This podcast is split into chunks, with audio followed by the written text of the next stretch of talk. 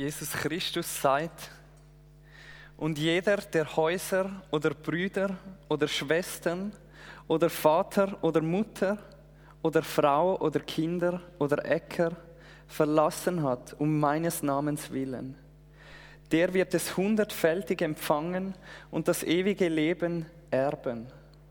Aber viele von den Ersten werden Letzte und Letzte werden Erste sein. Liebe Gemeinde, wir sind jetzt mit in einer Reihe, ähm, wie es der Thomas angetönt hat am Anfang, in einer Reihe zum Thema Undenkbar oder eben auch Umdenkbar. Die Reihe zu dem Buch vom Ed Shaw. Und heute wird zum Thema gehen, Single sein ist schlecht für dich, mit so einem grossen Fragezeichen hinten dran. Und über der ganzen Reihe steht so ein bisschen die Frage, was dürfte Glauben heute kosten? Oder anders gefragt, welche Priorität hat der Glaube in allen Fragen von meinem Leben? Welche Priorität hat Gott, hat Jesus Christus in allen Fragen von meinem Leben? Was darf es mich kosten? Und heute eben, was darf mich der Glaube kosten in dem ganzen Bereich Single sein, Beziehungen, Ehe, Sexualität? Ein Thema, das sich ja auch so ein bisschen durchzieht durch die Reihe. Und es ist ein großes Thema, ein wichtiges Thema und ich glaube, es ist ein Thema, wo wir als Christen heute in dieser Gesellschaft einen Unterschied können machen und auch müssen machen. Und das beweist für mich der, der Ed Shaw selber. Der Ed Shaw ist ja ein junger Pastor, der zugibt, öffentlich zugibt, dass er homosexuell empfindet, dass er sich zu Männern hingezogen fühlt, aber dass er sich entschieden hat, das nicht auszuleben. Und er erlebt, wie Leute die Entscheidung nicht verstehen können in seinem Umfeld, wie sie das komisch finden, dass jemand so leben kann. Und für mich zeigt das so ein bisschen, dass das ein Thema ist, wo einerseits die Überzeugungen von unserer Gesellschaft und andererseits Gottes Wort sich so ein bisschen gegenüberstehen. Und was zu Spannungen kommt, was sogar zu Gegensatz kommt und wo, wo wir irgendwann eine Entscheidung treffen müssen. Wo wir irgendwann uns fragen welche von diesen beiden Stimmen, auf welche möchten wir hören. Und wir möchten uns darum heute Morgen zuerst anschauen, was unsere Gesellschaft denkt über das Thema. Besonders so ein bisschen das Thema Single sein und Sexualität. Und als zweites möchten wir anschauen, wie können wir als Christen zu dem stehen? Kann man das, ist das wirklich wahr, was die Gesellschaft sagt? Kann man das auch hinterfragen? Und als drittes, wie können wir weitergehen? Wie können wir als Christen mit in dieser Kultur leben? Und ich möchte zum ersten Punkt kommen. Was sagt unsere Gesellschaft zu dem Thema Single sein Sexualität. Und ich glaube, man kann das in einem Satz zusammenfassen. Unsere Gesellschaft sagt, Single sein ist gut für dich, aber kein Sex haben ist schlecht für dich. Single sein ist gut für dich, aber deine Sexualität nicht ausleben ist schlecht für dich. Schauen wir uns das ein bisschen im Detail an. Ich glaube, unsere Gesellschaft sagt nicht, Single sein ist schlecht für dich. Und zwar wenn wir uns zum Beispiel die Statistiken anschauen, wie unsere Gesellschaft sich verändert, dann merken wir, es gibt immer mehr Singles. Ähm, wenn wir uns zum Beispiel die Haushalt, Statistiken der Haushalte in der Schweiz vergleichen von heute, von vor 30 Jahren und vor 100 Jahren, ehrlich gesagt, ich weiß gar nicht, ob es vor 100 Jahren Single-Haushalt schon gegeben hat. Ob das überhaupt das Thema war. Aber was man sicher kann sagen, in den letzten Jahren sind es immer mehr geworden und vor allem in der Stadt. Bevor ich ähm, auf Bern und jetzt da auf Murten gekommen bin, habe ich in Basel gelebt, ein paar Jahre lang während dem Studium. Im Kanton Basel-Stadt sind 46,7 Prozent von allen Haushalten sind Single-Haushalte. Das heißt, wenn du durch die Stadt Basel laufst und an einer Wohnung vorbeikommst, und in dieser Wohnung eine Familie oder ein Ehepaar, in dieser Wohnung wohnt ein Single in dieser Wohnung wohnt wieder ein Ehepaar, in dieser Wohnung wohnt ein Single. Fast jede zweite Wohnung ist ein Single-Haushalt. Und ich glaube, das ist ein Folge davon, dass unsere Gesellschaft das Single-Leben feiert, dass sie es eigentlich etwas Gutes findet. Und ich habe mich gefragt, wieso, wieso findet unsere Gesellschaft Single-Leben so etwas Gutes? Und es ist natürlich eine große Frage, man könnte viele Antworten auf das finden. Aber eine Antwort habe ich gefunden in einem Interview mit einem Schweizer Autor, Thomas Mayer. Der Thomas Mayer hat das Buch geschrieben mit dem Titel, einem wunderschönen Titel Trennt euch. Und in dem Buch gibt er ein paar den Rat, geht auseinander, wenn es nicht mehr passt. Er schreibt das Buch für Perli, um ihnen zu sagen, hey, Beziehungen sind etwas Schwieriges, aber wenn du dich nicht mehr glücklich fühlst in dieser Beziehung, dann trenn dich doch einfach. Und in dem Interview mit, mit SRF schreibt der Thomas Mayer, es passt oder es passt nicht, aber meistens passt es nicht. Und wenn es in einer Beziehung nicht passt, dann wird es nie passen. Und es ist besser, wenn man sich trennt. Und wo der Interviewer, der Thomas Mayer, gefragt hat, wie, man dann, wie er Leute empfehlen Schluss zu machen, ist seine Antwort gewesen, man soll auf seinen Partner zugehen und sagen, unsere Beziehung tut mir nicht gut, darum mache ich Schluss damit. Und der Interviewer vom SRF hat gesagt, dass das doch ziemlich hart und egoistisch stöhnt. Aber ich glaube, es ist ein Hinweis. Ein Hinweis darauf, wie unsere Gesellschaft über Beziehungen denkt. Und zwar ein Hinweis darauf, dass unsere Gesellschaft findet, eine Beziehung ist zuerst einmal für dich da, dass du jetzt gerade kannst glücklich sein Dass du, dass es dir besser geht, dass dein Leben erfüllt wird. Dass du jetzt unglücklich bist und wenn die Person dann da ist in deinem Leben, dass du glücklich wirst. Und vielleicht kommt dir das Denken irgendwie bekannt vor. Ich muss sagen, das hat mich extrem lang geprägt, auch gerade als Teenie, wo ich mir Beziehung gewünscht habe irgendwie das Loch und, und man denkt, ja, wenn dann jemand da ist, oder, dann wird alles anders.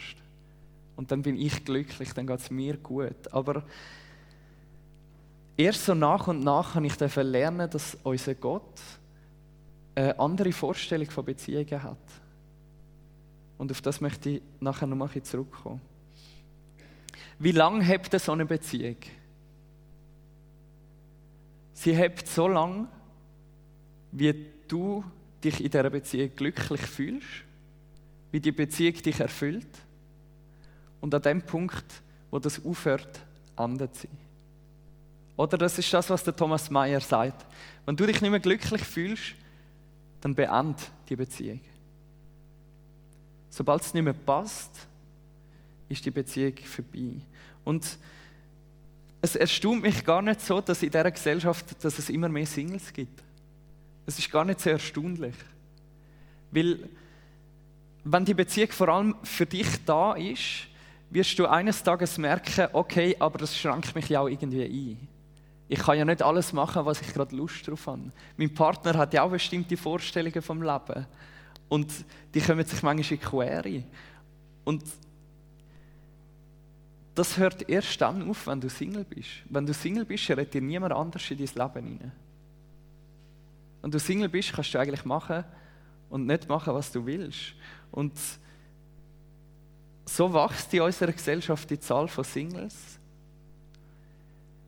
Es nimmt die Zahl von denen, die heiraten, nimmt ab und das Alter von denen, die heiraten, geht auf. Das heißt für mich auch ein bisschen, junge Leute sind immer weniger parat, sich zu binden. Man ist nicht mehr parat, die Verpflichtung einzugehen. Man ist nicht mehr parat, sein Leben einschränken zu lassen von einer Beziehung. Das ist eigentlich noch krass. Single sein in den Augen von unserer Gesellschaft ist gut für dich, weil du dann frei bist, weil du dann nicht kannst eingeschränkt werden Und wie steht es dann mit der Sexualität? Und da möchte ich dich fragen, gibt es in deinem Umfeld irgendeine Person, die sagt, ich verzichte freiwillig auf Sex? Oder anders gefragt, wenn am Montagmorgen, wenn du gehst arbeiten eine Person würde herstehen und in der Mittagspause sagen, ich verzichte auf Sex. Oder ich will keinen Sex haben, bis ich verheiratet bin. Wie, wie, was würde das so ein für eine Stimmung auslösen? Ich glaube, es gibt ein Urteil von unserer Gesellschaft über die Personen und das Urteil ist, mit diesen Personen stimmt irgendetwas nicht. Sie sind irgendwie, sie müssen irgendetwas unterdrücken, sie sind irgendwie ungesund. Vielleicht wird die Person gefragt, ob sie echt in eine Freikirche geht oder ob sie so ein bisschen konservativ unterwegs ist. Ich habe recht, zu dem Thema recht ein dickes Buch gelesen von einem Theologen, von Carl Truman. Und der Carl Truman schreibt in dem Buch, Niemand muss heute den Film Jungfrau 40 sucht gesehen haben, um zu wissen, dass es eine Komödie ist. Die Idee, dass jemand 40 werden könnte, ohne einmal die Erfahrung von Geschlechtsverkehr gemacht zu haben, hat selbst etwas Komisches, wegen dem Wert, den unsere Gesellschaft dem Sex gibt. Sexuell inaktiv zu sein bedeutet, eine nicht ganz vollständige Person zu sein. Es bedeutet offensichtlich unerfüllt oder seltsam zu sein. Und vielleicht überrascht es dich zu hören, dass das früher einmal anders war. Dass recht lange auch in der Schweiz noch man überzeugt war, dass Sex vor der Ehe etwas mega Unmoralisches ist. Dass eigentlich jeder auf der Straße, wo du getroffen hättest, dir gesagt hat, ja nein, das macht man doch nicht.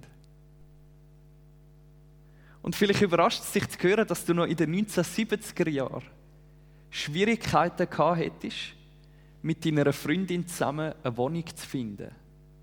Weil man hätte dir keine Wohnung vermietet, wenn ihr nicht geheiratet gewesen wäret. Weil man gefunden hat, das, das geht doch nicht. Das ist doch falsch. Es geht mir nicht darum, dass in dieser Zeit alles besser war, aber es geht mir darum, dass wir unsere eigene Zeit ein bisschen besser verstehen können. Und in unserer eigenen Zeit gilt in Bezug auf, auf Sexualität das, was der Ed Shaw in seinem Buch so geschrieben hat. In der Welt um uns herum ist der Zölibat etwas Schlechtes, das um fast jeden Preis vermieden werden muss. Ein Leben ohne Sex ist etwas, das um fast jeden Preis muss vermieden werden. Es geht einfach nicht. Also nur mal zusammengefasst zeigt unsere Gesellschaft, Single sein ist gut für dich, weil dann bist du frei und unabhängig. Aber kein Sex haben ist schlecht für dich, weil dann unterdrückst du etwas und du bist ungesund. Und jetzt möchten wir zum zweiten Punkt kommen, das fragen, uns fragen, ist das wahr? Und wie sieht das aus, wenn wir als Christen die Fragen bewegen? Von der Bibel her über die Fragen nachdenken. Und Etwas vom Ersten, was wir merken, wenn wir das gegenüberstellen, ist, wenn unsere Gesellschaft sagt, du bleibst am besten Single, aber du darfst auf keinen Fall ähm, keinen Sex haben, du musst das ausleben, dann sagt sie damit automatisch auch etwas Drittes, und zwar, Sex außerhalb der Ehe ist in Ordnung. Es geht ja gar nicht anders, sonst können sie die zwei anderen Sachen nicht aussagen.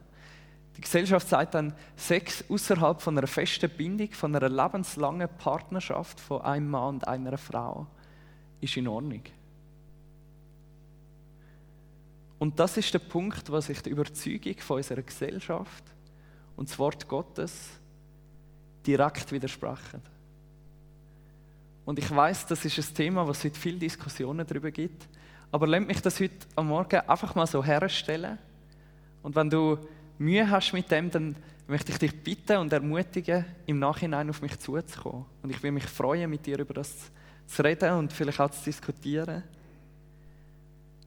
Aber lass mich das mal so herstellen, die ganze Bibel, von vorne bis hinten, von der ersten bis zur letzten Seite, setzt voraus, dass Sex in Bund von der Ehe gehört. Das fängt an im 1. Mose 2, Vers 24. Dort steht, Darum wird ein Mann seinen Vater und seine Mutter verlassen und seiner Frau anhängen und sie werden ein Fleisch sein.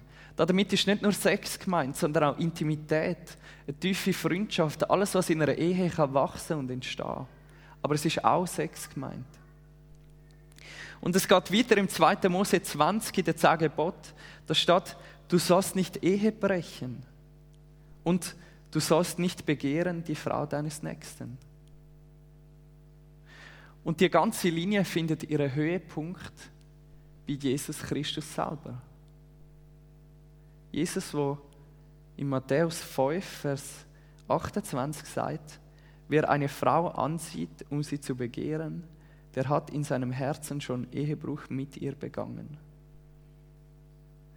Jesus sagt, Sexualität außerhalb der Ehe soll es nicht einmal in deinen Gedanken geben. Es soll es nicht einmal in deinem Kopf hineingeben.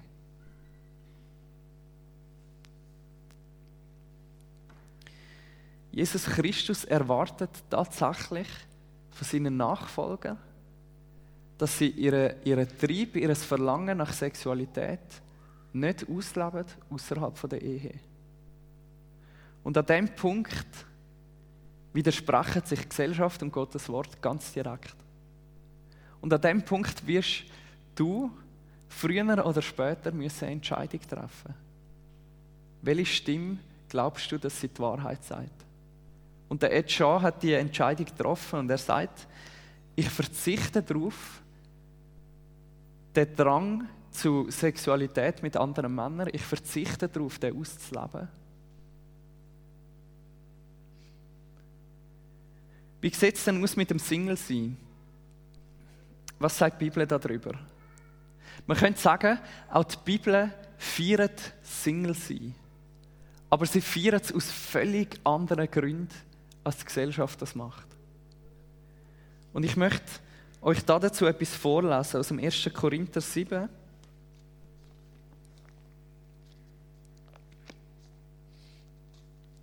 wo der Paulus schreibt, was aber das betrifft, wovon ihr mir geschrieben habt, so ist es ja gut für den Menschen, keine Frau zu berühren. Um aber Unzucht zu vermeiden, soll jeder Mann seine eigene Frau und jede Frau ihren eigenen Mann haben. Der Mann gebe der Frau die Zuneigung, die er ihr schuldig ist, ebenso aber auch die Frau dem Mann. Die Frau verfügt nicht selbst über ihren Leib, sondern der Mann. Gleicherweise verfügt aber auch der Mann nicht selbst über seinen Leib, sondern die Frau.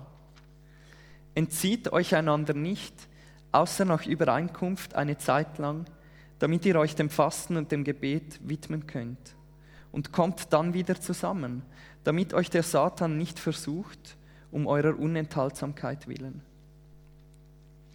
Das sage, das sage ich aber aus Nachsicht und nicht als Befehl. Denn ich wollte, alle Menschen wären wie ich, aber jeder hat seine eigene Gnadengabe von Gott, der eine so, der andere so. Ich sage aber den Ledigen und den Witwen, es ist gut für sie, wenn sie bleiben wie ich. Wenn sie sich aber nicht enthalten können, so sollen sie heiraten, denn heiraten ist besser, als in Glut zu geraten.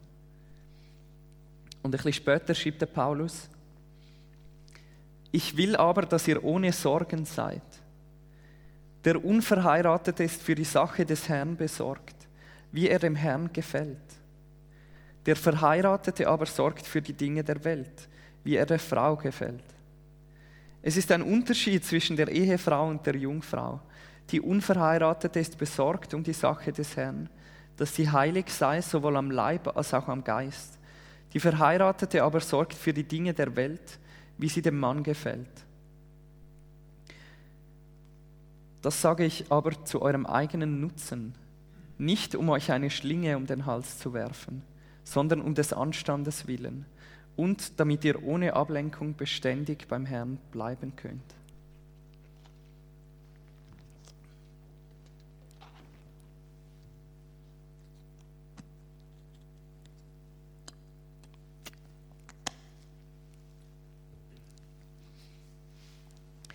Wenn wir das hören, merken wir, wie total verschieden der Grund ist, warum unsere Gesellschaft und warum das Wort Gottes Single sein empfiehlt. Der Paulus sagt nicht, bleibt besser Singles, weil ihr dann frei sind. Weil euch dann niemand in euch Leben hineinredet. Der Paulus sagt nicht wie der Thomas Mayer, trennt euch, wenn es nicht mehr passt. Schau vor allem, dass du glücklich bist. Schau, dass dich das jetzt im Moment erfüllt. Nein, der Paulus sagt, nicht für jeden von euch, aber für einige von euch wird es am besten sein, Single zu bleiben, weil ihr dann Gott dienen könnt. Weil ihr dann Gott am meisten Platz in eurem Herz könnt geben und in eurem Leben könnt geben. Und ist es nicht spannend, dass der Paulus bei den Verheirateten und bei den Singles von der gleichen Voraussetzung ausgeht? Nämlich, es geht vor allem darum, dass ihr für Gott da sind. Weil zu den Verheirateten sagt er, trennt euch nicht zu lang voneinander, damit ihr nicht in Versuchung geratet und Gott vergesst. Und zu den Singles sagt er, sorgt euch vor allem darum, was möchte Gott mit eurem Leben bewirken. Wie kann das Reich Gottes durch dein Leben gebaut werden? Und merkst du, wie das eine völlig andere Perspektive ist als die von der Gesellschaft? Weil bei der Gesellschaft geht es am Schluss um dich, oder nicht? Es geht darum, macht mich das jetzt gerade glücklich? Bin ich, fühle ich mich jetzt gerade erfüllt durch diese Beziehung zum Beispiel? Das ist die Frage, die unsere Gesellschaft bewegt. Und entsprechend bildet sie ihre Überzeugungen. Meine Beziehung, sagt die Gesellschaft, meine Beziehung macht mich jetzt gerade unglücklich. Und dann wird sie aufgelöst. Aber Sex ist etwas, was mich jetzt gerade glücklich macht. Und dann darf ich es auf keinen Fall unterdrücken, sondern ich muss es haben zu jeder Zeit und mit wem ich will. Aber die Bibel ändert an diesem Punkt unser ganzes Denken. Und die Bibel geht von der Voraussetzung aus, du bist nicht dafür da für dich selber. Du bist für Gott da. Du bist für Gott geschaffen. Und in deinem Leben soll es nicht darum gehen, bin ich jetzt in dem Moment gerade glücklich. Es soll darum gehen, wie kann ich Gott jetzt gerade ehren.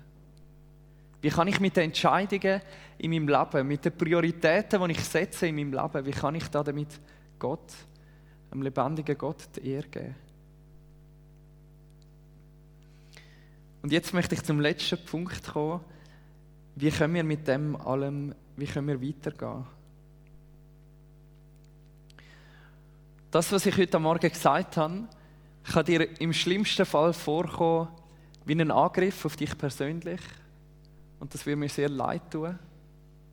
Oder es kann dir vorkommen wie ein Gesetz.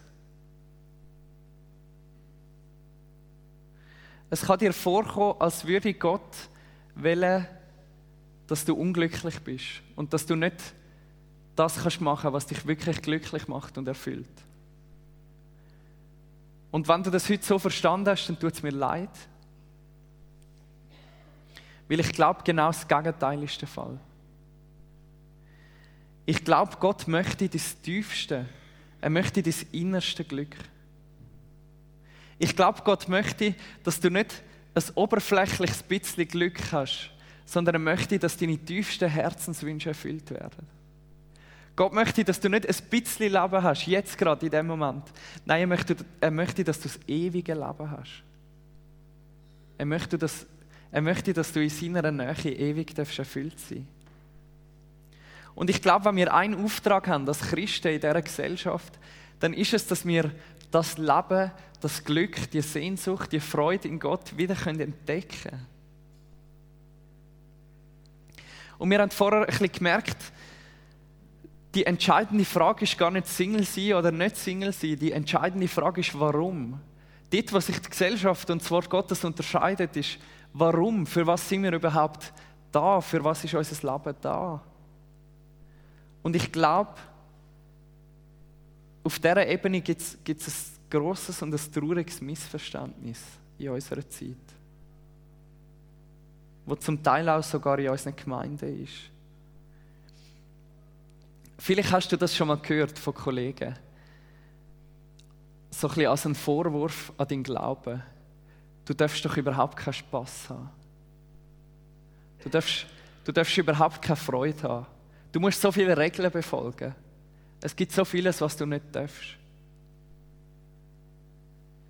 Ist nicht so? Das ist etwas vom häufigsten, was wir hören als Christen. Ah, du gehörst zu denen, die, die keinen Sex vor der Ehe dürfen haben. Du gehörst zu denen, die all die Regeln befolgen müssen. Und manchmal fangen wir doch an, selber auch ein so zu denken, oder nicht? Manchmal fragen wir uns, ja, eigentlich ist es schon noch streng. Eigentlich gibt es schon noch viel, was eigentlich Spass machen würde. Und äh, man fängt so ein bisschen an experimentieren. Und so als, als Jugendleiter kommst du dann die Frage über, darf ich das noch machen oder ist es schon Sünd? Wie weit kann ich gehen, bevor das Gott hässig wird auf mich? Aber ist es das, was im, im christlichen Leben darum geht? Ist es das, was im Glauben darum geht? Geht es darum, möglichst streng zu leben oder möglichst keinen Spass zu haben? Wo Jesus auf dieser Erde war, haben die meisten Leute in der Gesellschaft genau so gedacht. Sie haben gedacht, im Leben geht es vor allem darum, religiöse Pflichten und Gesetze zu erfüllen. Und Jesus hat diesen Menschen eines Tages ein Gleichnis erzählt.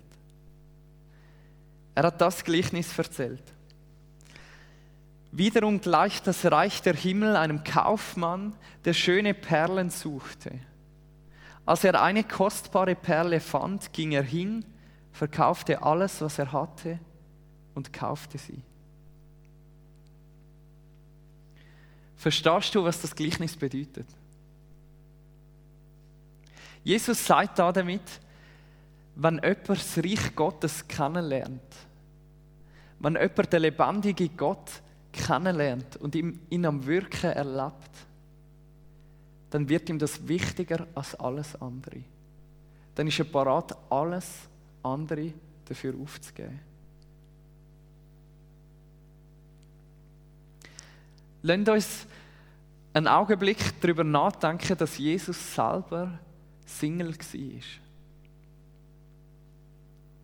Der Mensch, der das perfekte Leben gelebt hat, war Single. Lass das mal auf dich wirken. Glaubst du, Jesus war unzufrieden? Ich glaube nicht. Ich glaube, Jesus war sehr, sehr glücklich. Glaubst du, Jesus hat etwas gefehlt oder er hat etwas unterdrücken Ich glaube nicht. Ich glaube, Jesus war vollkommen. Ist dir bewusst, dass Jesus alles hat können haben auf dieser Erde? Er hat alles können haben, was immer er sich gewünscht hat. Als er versucht worden ist vom Teufel, hat der Teufel gesagt, du kannst alle Königreiche der Welt haben. Und ich glaube nicht, dass das ein Trick war. Ich glaube, in dem Moment hat Jesus die Entscheidung können fällen und hat können sagen, ich will jedes irdische Glück, das ich jetzt gerade haben kann. Ich will alles haben, was mich jetzt gerade glücklich machen kann. Ist dir bewusst, dass Jesus genauso versucht worden ist wie du? Auch im Bereich der Sexualität. Wir lesen im Hebräerbrief, dass er in allem versucht worden ist wie wir. Ist dir bewusst, dass Jesus ganz Mensch geworden ist mit all unseren Schwächen und Versuchungen? Und hast du dich jemals gefragt, warum Jesus nicht einfach die Erde mit all ihren Freuden genossen hat. Ich glaube, es ist darum, Jesus hat gewusst, wenn er jetzt eine kleine Freude aufgibt, wird er später eine gigantische und gewaltige Freude gewinnen. Und zu dem Gedanken bringt mich eine Stelle aus dem Hebräerbrief, Hebräer 12, Verse 2 bis 3. Da steht, lasst uns jede Last ablegen und die Sünde, die uns so leicht umstrickt, und lasst uns mit Ausdauer laufen in dem Kampf, der vor uns liegt, indem wir hinschauen auf Jesus, den Anfänger und Vollender des Glaubens, der um der vor ihm liegenden Freude willen das Kreuz erduldete und dabei die Schande für nichts achtete und der sich zur Rechten des Thrones Gottes gesetzt hat.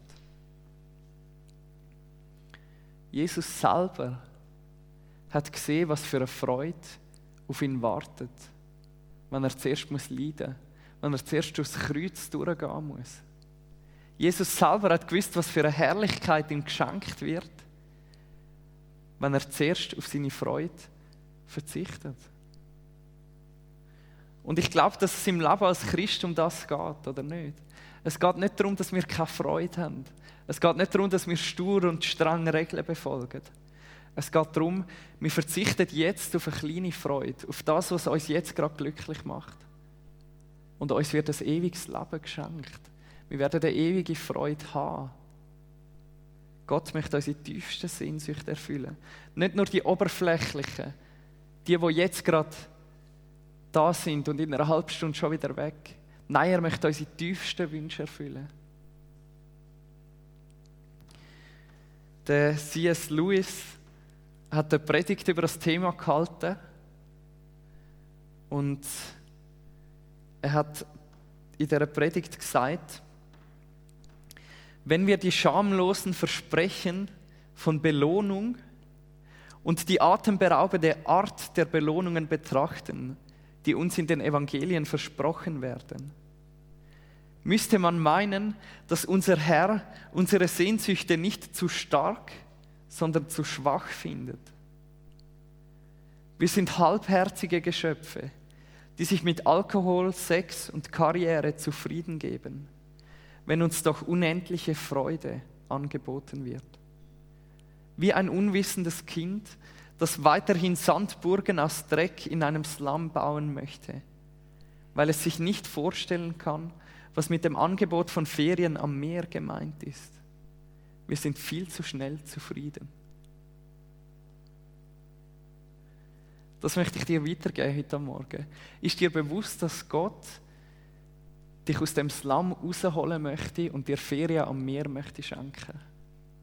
Ist es bewusst, dass Gott nicht deine oberflächliche Freude möchte, sondern deine tiefste Freude? Ist dir bewusst, dass Gott nicht das jetzt augenblickliche Glück möchte, sondern das ewige Glück? Lasst uns die Freude wieder entdecken. Ich möchte noch beten mit uns.